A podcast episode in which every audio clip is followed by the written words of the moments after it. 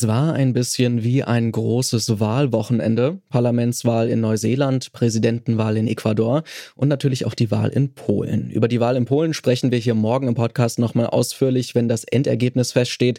In dieser Folge geht es erst einmal um diese Wahl. I absolutely respect the decision of the Australian people and the democratic process that has delivered it. Das ist der australische Premierminister Anthony Albanese. Er und seine Regierung haben monatelang dafür geworben, dass Indigene in Australien durch eine Verfassungsänderung mehr Mitspracherechte bekommen sollen. Und das Referendum, ja, das hat eine lange Vorgeschichte. Seit 2017 wurde auf die Volksabstimmung hingearbeitet. Nun hat aber am Samstag eine deutliche Mehrheit der Menschen dagegen gestimmt. Was das für Australien bedeutet und warum auch einige Indigene mit Nein gestimmt haben, darüber sprechen wir in dieser Folge. Ich bin Lars Feyen. Hallo.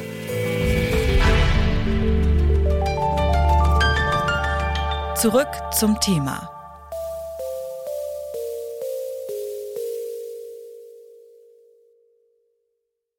Wenn eine Mehrheit für dieses Referendum gestimmt hätte, wäre ein unabhängiges beratendes Gremium eingeführt worden, das aus Angehörigen indigener Völker bestanden hätte und der Regierung oder dem Parlament beratend zur Seite gestanden hätte. Es wäre hier nicht darum gegangen, dass die indigenen Völker wirklich eine klare Mitentscheidung haben, sondern es geht wirklich nur um ein beratendes Gremium. So erklärt es Niklas Ennen von Survival International. Die NGO setzt sich für mehr Rechte und den Schutz bedrohter Völker ein und Niklas Ennen hat das sogenannte Voice-Referendum in Australien verfolgt. Er sieht viele Gründe, warum die Mehrheit der Menschen gegen die Verfassungsänderung gestimmt hat.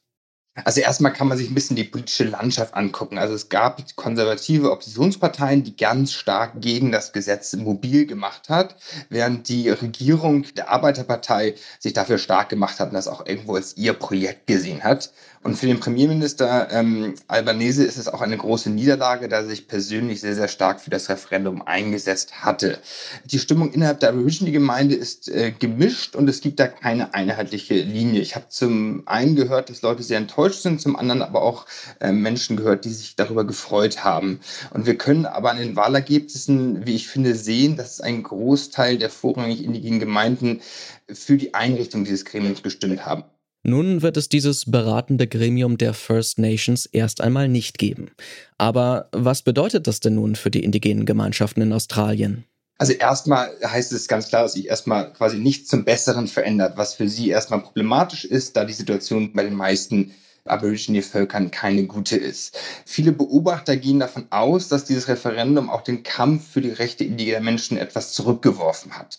Also die Oppositionsparteien haben so viel Hass geschürt, sie haben Missinformationen gestreut. Also beispielsweise wurde behauptet, dass die Aborigine-Völker Sonderrechte und direkt Land bekommen würden, dass es irgendwie um einen Sonderstatus gehen würde, wenn das Referendum positiv ausfällt. Und das waren bewusst gestreute Lügen ja, die die Gesellschaft gegen die indigene Bevölkerung irgendwie aufwiegeln sollten. Und das macht natürlich jede zukünftige Annäherung schwieriger und hat die Stimmung im Land, wie ich finde, schon weiter vergiftet. Und ich glaube nicht, dass die Regierung zeitnah einen neuen Vorstoß versucht. Ich könnte mir aber vorstellen, dass jetzt die progressiveren äh, indigenen Gruppen, die einen sogenannten Vertrag, eine Treaty mit dem australischen Staat wünschen, dass die mit ihren Forderungen jetzt wieder lauter werden. Die Mehrheit der First Nations hat für die Verfassungsänderung gestimmt, aber auch einige dagegen. Wieso Indigene gegen eine Verfassungsänderung stimmen, die ja eigentlich ihre Mitspracherechte stärken soll, das haben wir Kieran Stewart Ashton gefragt. Er ist der Präsident der Organisation Black People's Union, die deutlich mehr Rechte für die First Nations in Australien fordert. Er ist der Überzeugung, dass es bei der aktuellen Abstimmung vor allem um Schönfärberei gegangen ist. And they finally put it in this false window dressing of a voice to parliament, which, you know, at the face of it might seem like something progressive, but it's actually quite regressive because what it really does is takes power away from us. Now, the way it was proposed was in such a way where it had less power than any Aboriginal organisation already had to give, you know, advice or recommendations to Parliament. And we've had dozens of these similar bodies going back nearly 50 years now, and all of these similar bodies have failed time and time again to enact any sort of equality or any sort of you know progress for our people. We're still living in horrendous conditions here. We're still the most jailed people in on the planet. Kieran Stewart Ashton von der Black People's Union sieht vor allem strukturelle Probleme, die den First Nations in Australien begegnen. Die schlechten Lebensbedingungen und die hohe Inhaftierungsrate zum Beispiel. Ein beratendes Gremium ohne großen Einfluss würde da aus seiner Perspektive nur wenig helfen. Ein weiteres wichtiges Thema, die Landrechte der Indigenen. Auch über die wird bereits seit Jahrzehnten in Australien diskutiert, bisher ohne richtiges Ergebnis. Das Problem der fehlenden Landrechte sieht auch Niklas Ennen von Survival International. Also es ist im Endeffekt so, dass diese indigenen Völker, die haben über internationale Vertragsabkommen, haben sie das Recht auf ihr Land beispielsweise. Und diese Landrechte in Australien haben die indigene Bevölkerung nicht zugesprochen bekommen. Sprich, wir brauchen eine ja, Rückgabe oder eine klare rechtliche Regelung, dass diese Menschen auf ihrem Land leben können und gut und erfolgreich leben. Und dann noch mal ein bisschen zurückzugehen in die Geschichte. Die indigenen Völker, wenn sie Zugang zu ihrem Land haben, leben sehr gut und erfolgreich. Das Problem beginnt meistens erst, wenn von außen jemand kommt und diese Landrechte in Frage stellt und das Land raubt. Das Referendum ist nun also gescheitert. Dass die Regierung hier demnächst einen neuen Vorstoß wagt, ja, das ist eher unwahrscheinlich. Baustellen gibt es aber noch weitere. Für Kieran Stewart Ashton ist es wichtig, die Vorschläge umzusetzen, die bereits seit langer Zeit auf dem Tisch liegen. So we've got, you know, a royal commission back in 1991 into our high deaths in custody rates, the highest in the world. And simple recommendations like remove hanging points out of cells and, you know, use incarceration as a last resort. a penalty for an offence. But they refuse to implement any of these recommendations. There's also recommendations like the recommendations from the Bringing Them Home report and the Stolen Children. Right now, we have the highest child removal rate in the world, and every single year it gets higher and higher. And, you know, I'm, I'm sure people have heard over in Europe about the stolen generations. Our child removal rates today are several times higher than during the official stolen generations policies. And this is the society that we're currently living in.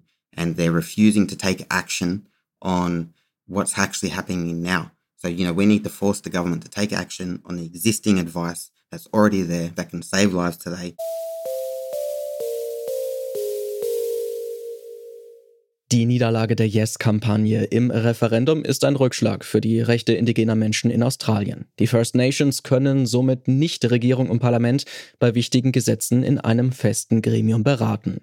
Ob ein solches Gremium aber tatsächlich die großen Probleme dieser Gemeinschaften gelöst hätte, ja daran gibt es durchaus Zweifel. Fakt ist jedoch, der Handlungsbedarf, der ist groß. Von der hohen Suizidrate unter den Aboriginals bis hin zu den umstrittenen Landrechten gibt es viele Baustellen, die politisch gelöst werden müssen. Niklas N. schätzt, dass die Stimmen nun wieder lauter werden, die einen Vertrag fordern, um das Leben indigener Menschen zu verbessern, ähnlich wie es zum Beispiel auch in Neuseeland und Kanada der Fall ist.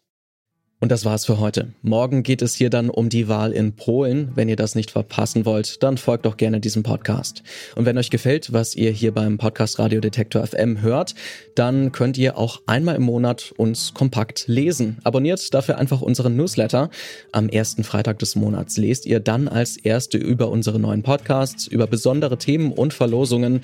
Alle Informationen zum Newsletter packen wir euch auch in die Shownotes. An dieser Folge mitgearbeitet haben Njeja Borkovic, Mareike Zank, Stefan Ziegert und Tim Schmutzler. Ich bin Lars Fein und sage Tschüss und bis morgen.